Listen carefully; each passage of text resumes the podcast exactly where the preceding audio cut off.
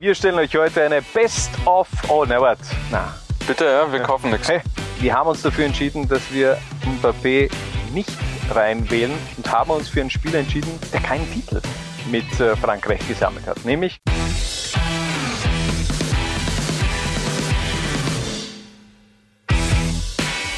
Ici, c'est Ansa Panier. Wir stellen euch heute eine All-Time Best 11 des französischen Fußballs zusammen. Wer sind wir? Ich bin Johannes Christofferitsch, das ist der werte Kollege Harald Brandl. Und im Tor steht wer, Harald? Fabien Barthez. Die göttliche Glatze.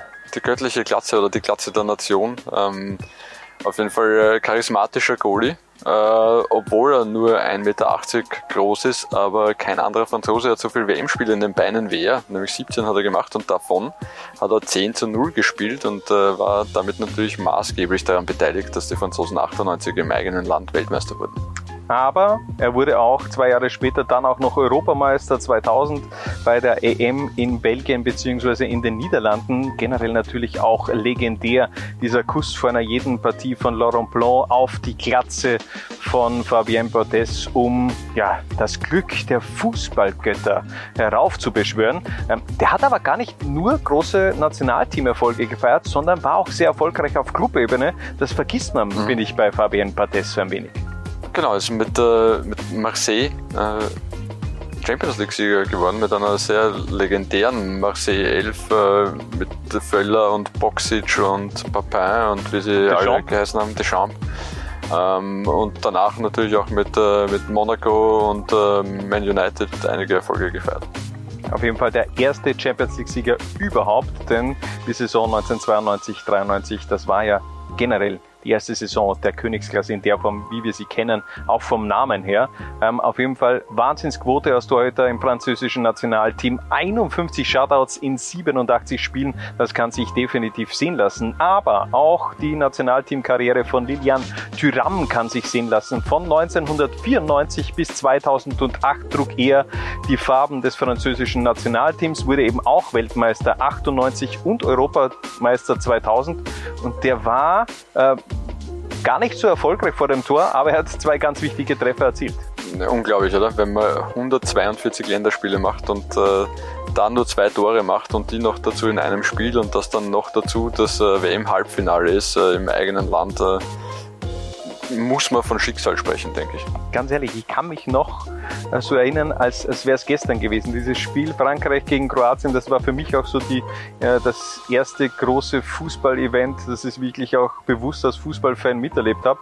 Und äh, deshalb, da wenn man so diese ersten Berührungen mit so einem Großevent hat, dann wird man meistens auch äh, Fan dieser Nationalmannschaft, die damals gewonnen hat. Und das war bei mir eben auch so. Lilian Thuram, ähm, Doppelpack eben gegen Kroatien, grandios. Und der hat ja auch wirklich ganz viel miterlebt in seiner Karriere als Nationalteamspieler. Der war dabei beim Weltmeistertitel, beim EM-Titel, aber eben auch beim Gruppenaus 2000, äh, auch bei äh, 2004 beim Gruppenaus in, in Portugal beziehungsweise 2008 bei seiner letzten Europameisterschaft und auch Vize-Weltmeister 2006. Also viel mehr kannst du eigentlich gar nicht mitnehmen. Hat sich dann äh, nach seiner oder auch schon während seiner Karriere ein bisschen so zum Fußballintellektuellen entwickelt, äh, arbeitet sehr viel im sozialen Bereich, äh Kampf gegen, äh, gegen Rassismus, den er sehr intensiv äh, führt und, und angeht. Äh, gibt jetzt auch ein deutschsprachiges Buch von ihm, äh, Das Weiße Denken, auch ein sehr antirassistisches Buch. Ähm, ja, äh, ist ein Mann, der auch abseits des Feldes etwas zu sagen hat. Also nicht nur auf dem Platz, sondern eben auch außerhalb des Feldes top. Das kann man auf viele äh, Fußballer, die sich in den letzten Jahren von Legenden zu naja, eher fragwürdigen Persönlichkeiten entwickelt haben, nicht behaupten. Äh, machen wir weiter mit der Innenverteidigung und da bekommt die erste Position Marcel Desailly, auch er einer der damaligen großen Mannschaft von Olympique Marseille, auch er Teil dieser Champions League Siegermannschaft von 1993 und das ist irgendwie so eine eingeschworene Abwehr damals gewesen, wo Marcel Desailly im französischen Nationalteam eigentlich auch nicht wegzudenken war. Ja, auch ein, ein Fels in der, in der Brandung, auch so ein bisschen charismatische Führungsfigur. Das ist einer, gegen den du nicht spielen hast wollen. Ähm, und eigentlich äh, schon auch ein bisschen erstaunlich, dass der für Frankreich gespielt hat. Äh, ist in Ghana geboren, als Sohn ghanaischer Eltern, aber halt dann sehr bald äh, nach Frankreich ausgewandert, die Staatsbürgerschaft angenommen und dann schon in den Nachwuchsnationalteams für die Franzosen gespielt. Und in weiterer Folge Legende vom AC Milan, aber auch Chelsea. Mit welchem Verein verbindest du Marcel Desailly mehr? Eher mit Milan. Ich hätte jetzt eher Chelsea gesagt, okay, aber ja. vielleicht eben auch der Altersunterschied Natürlich. da ausschlaggebend. Harald, ähm, äh, zweiter Innenverteidiger, die Position bekommt Laurent Blanc, sein Name ist heute schon mal gefallen. Also er hat immer diesen Kuss an Fabien äh, Barthez abgegeben, auch er ganz große, wichtige Säule damals beim Weltmeistertitel 1998, obwohl er im Finale gar nicht mit dabei war. Stimmt, war dann gesperrt, hat dann, glaube ich, irgendwie, ich weiß nicht mehr, wie das genau war, hat dann am Spielfeldrand dann doch noch die Glatze irgendwie äh, küssen können, zumindest.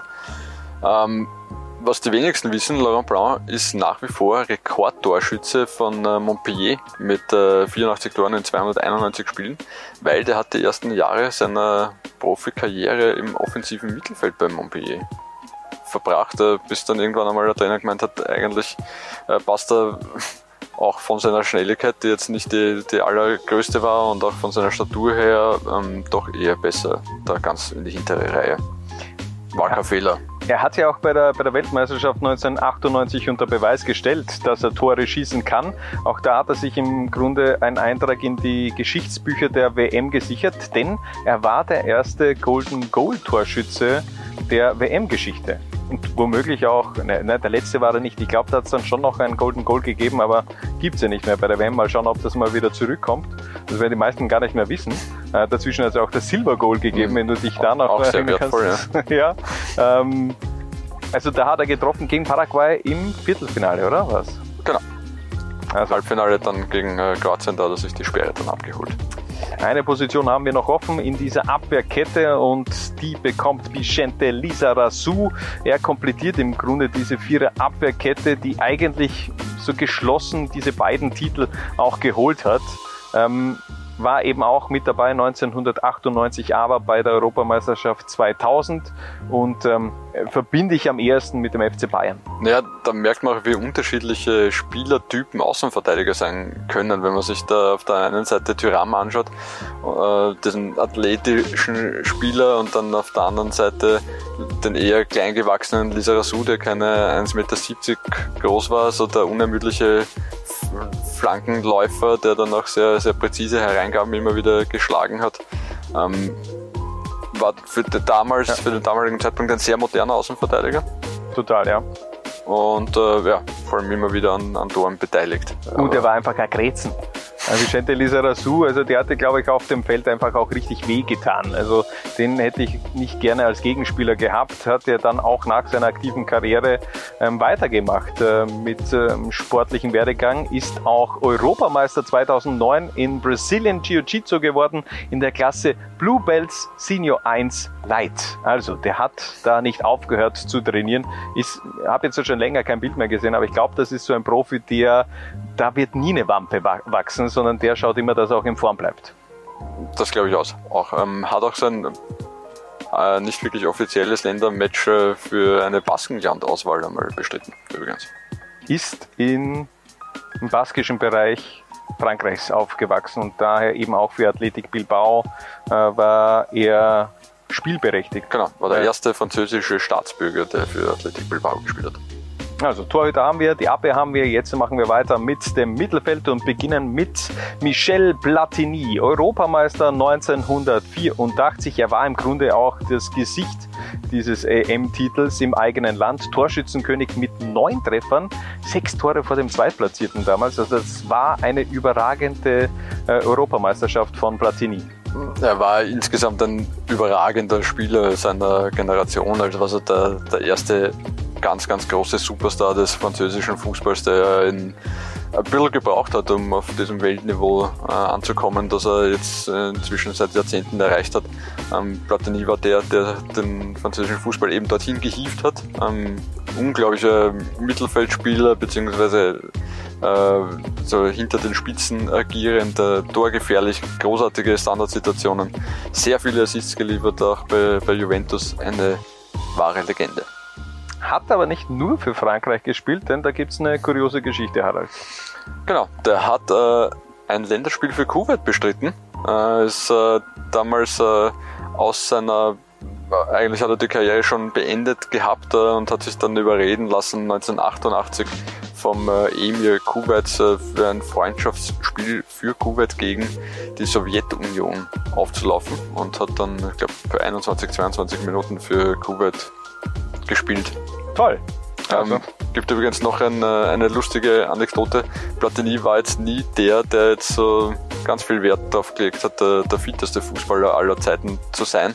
Ähm, Trapattoni hat gesagt, äh, der damals ein Trainer bei Juventus war, ähm, Platini hat immer gesagt, äh, wir treten ja nicht beim 500 Meter Lauf bei Olympia an, äh, sondern wir spielen Fußball mit unseren Füßen. Michel Platini hat aber nicht nur für ähm, so lustige Geschichten gesorgt, auch nach seiner aktiven Karriere schon auch eher negative Schlagzeilen zum Teil geschrieben, aber das würde unsere Sendezeit jetzt auch sprengen. Deshalb machen wir gleich weiter im zentralen Mittelfeld. Didier Deschamps. Er war der Kapitän der Weltmeistermannschaft von 1998, auch Europameister geworden 2000 und 2018 auch als Trainer das Kunststück geschafft, als Spieler beziehungsweise auch als Trainer diesen Weltmeistertitel zu fixieren. Das hat vor ihm nur Mario Zagallo und Franz Beckenbauer geschafft. Ja, also man kann sagen, was man will über ihn, aber der Mann ist äh, äh, wirklich eine Legende und wahrscheinlich der erfolgreichste Mensch im französischen Fußball, wenn man es äh, so nennen will. Äh, hat 98 eine ganz wichtige Rolle übernommen, nämlich so ein bisschen die, die Leaderrolle, nachdem es einen Umbruch gegeben hat, nachdem so die bisherigen Führungsfiguren äh, Cantona, Papin, Ginola ausgebotet worden sind, ist, ist er dann zum, zum Leader aufgestiegen. Dabei hat ihn Cantona eigentlich immer scherzhaft so ein bisschen als Wasserträger bezeichnet. Ähm, war jetzt nicht der, der, der größte Fußballer aller Zeiten, sondern war der, der halt den kreativen äh, Geistern äh, aller Jokaev und Zidane äh, den Rücken freigehalten hat und der sich halt äh, reingebissen hat in das Spiel und äh, aber genau gewusst hat, was er leisten kann und auch gewusst hat, was er nicht kann und das einfach bleiben hat lassen. Ja, und so lässt er im Grunde auch das Nationalteam Frankreichs, finde ich, spielen, denn er, ich meine, er ist vielleicht so irgendwie der, der Konterpart. Du hast da so viel Qualität äh, in diesem WM-Kader, kenne im französischen Nationalteam seit Jahren. Also die könnten ja wirklich mit einer B, einer C oder einer D-Mannschaft auch noch um den WM-Titel meiner Meinung nach äh, mitspielen. Und da Didier Deschamps als einen zu installieren, der im Grunde eher ähm, ich sag mal, dieses, ich bin pragmatisch, nein, sag pragmatischen Fußball. Ja, pragmatischen Fußball. Also die Weltmeisterschaft 2018, man sieht sie auch an, an unserer Elf. Ähm, und äh, kleiner Spoiler vorweg, wir haben keinen einzigen Spieler dieser WM-Mannschaft von 2018 reingenommen, weil es einfach ein sehr effizienter Fußball war, aber finde ich kein attraktiver. Also die, dieser WM-Titel von 2018 für Frankreich, der war ja, du hast diesen Kader, du musst im Endeffekt den WM-Titel holen und so hat man dann auch gespielt. Da war jetzt kein Hurra-Fußball mit dabei. Das stimmt, aber wenn man sich anschaut, was die Teamchefs davor, unter anderem äh, Domenech, äh, mit den Mannschaften ja. geliefert haben, okay. dann muss man eh den Hut ziehen und äh, fragt keiner mehr nach, wie man WM-Titel geholt hat im das Endeffekt, oder? Nein, eh, passt eh trotzdem. Also zumindest äh, hat man aber dadurch keinen Platz in unserer Ansapanier bekommen. Also, es verkraften. Also Didier vielleicht ein bisschen in Zukunft anders spielen lassen. ähm, äh, zweite Position im zentralen Mittelfeld bekommt bei uns Patrick Vieira. Auch er, das habe ich jetzt äh, gar nicht so am Schirm gehabt, Weltmeister 1998 war da eher nur Ergänzungsspieler, zwei Kurzeinsätze gehabt im Finale für 15 Minuten äh, für Juri Djokaev eingewechselt worden. Ähm, seine Zeit kam erst wirklich danach. Da war er noch sehr jung, 1998. Das stimmt. Ähm, so ein bisschen Typ Aggressive Leader, auch, auch am Spielfeld und, und in der Kabine war nicht umsonst der lange Jahre Kapitän von Arsenal. Auch in dieser Invincibles-Saison, als sie einfach eine Saison lang äh, keine Partie verloren haben in der Premier League. Ähm, von Vieira sagt man, der hat auch gerne mal den direkten Gegenspieler im Kabinengang einfach schon mal angeschrien, sicherheitshalber, vor Spielbeginn, um ihn einzuschüchtern. Und ich glaube, wenn der vor dir steht und dich anschreit, dann äh, wird das schon mal anders. Ja, einer, der immer Konter gegeben hat, Roy Keane. Also es waren legendäre Duelle damals, auch in der, in der Kabine. Also ich glaube, da kann ein jeder mal auf YouTube äh, äh Coin, Roy Keane und Patrick Vieira googeln. Da findet man genügend Material, wo sie dann auch über diese Zeit ein bisschen von damals philosophieren. Äh, legendär generell damals Manchester United gegen Arsenal zu jener Zeit, wo dann eben Arsenal endlich auch mal wieder ein Verein in England Paroli geboten hat, denn davor hat ja Manchester United gefühlt alles gewonnen. Eine Position im Mittelfeld haben wir noch offen. Klar, die bekommt für mich einer der genialsten Fußballspieler aller Zeiten, Zinedine Zidane, das Gesicht, wenn wir davon gesprochen haben, dass Platini das Gesicht 1994, äh, 84 war, dann war es natürlich Sisu 1998. Was für ein bemerkenswerter Fußballer unglaublicher Spieler, für mich äh, auf jeden Fall unter die Top 5 der, der besten Fußballer aller Zeiten äh, zu zählen. Seine, seine Eleganz, äh, wie, wie er Fußball gespielt hat, ist unvergleichlich. Ich finde es ja auch also die Dramaturgie 1998, wo du so viel drüber gesprochen hast, über die Genialität von Zinedine Zidane, aber diese, diese Gier, beziehungsweise auch die Geschichte, dass er im Grunde bis zum Finale keinen einzigen Treffer erzielt hat und dann erzielt er gegen Brasilien eben die ersten zwei Tore per Kopf nach äh, äh, Eckwellen. Also das, das hat irgendwie alles gepasst. Diese Weltmeisterschaft war für mich, ich weiß nicht, wie du die WM 1998 erlebt hast, aber das war für mich pure Fußballmagie.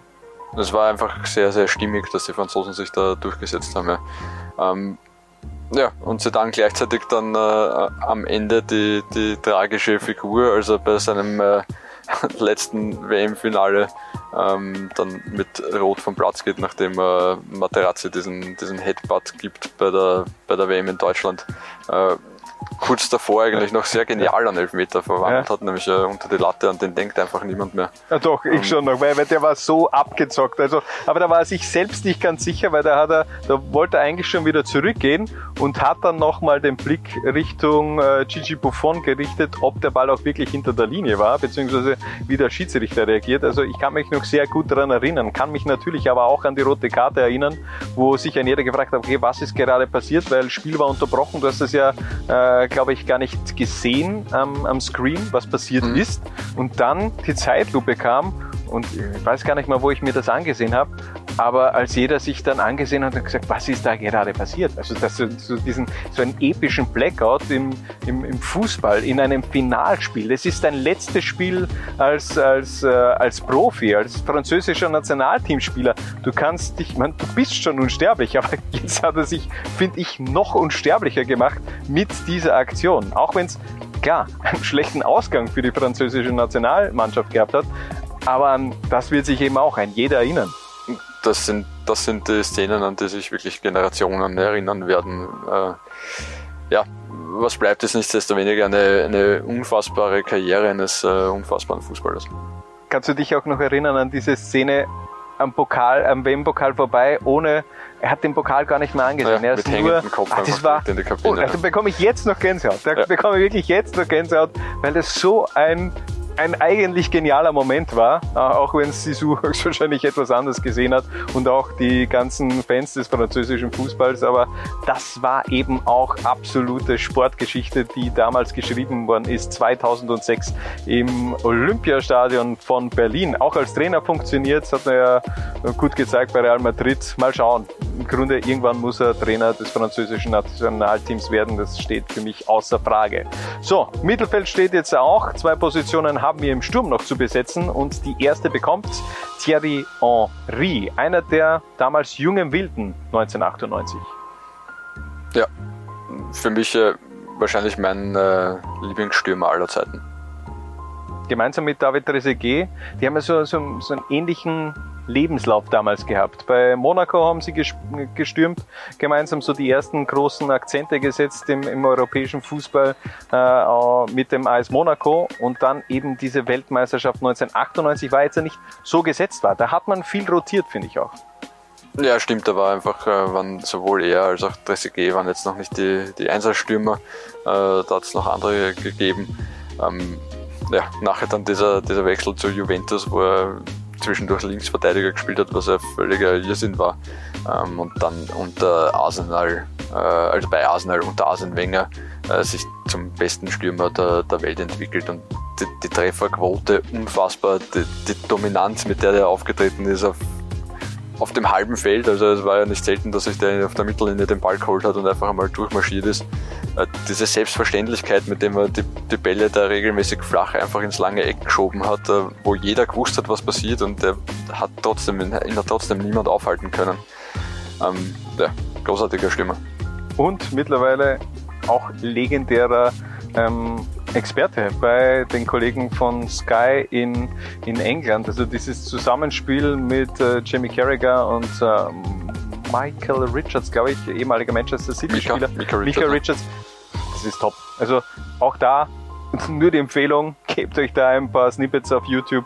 Ähm, die harmonieren einfach so gut. Das ist so, äh, so lustig, das auch zu sehen. Also äh, funktioniert auch als Experte. Trotzdem bleibt so ein bisschen bitterer Beigeschmack am Ende seiner Nationalteamkarriere. Äh, 2009 Playoff-Spiel gegen Irland, dieses Handspiel. Uh, da hat er sich keine Freunde äh, in Irland gesammelt.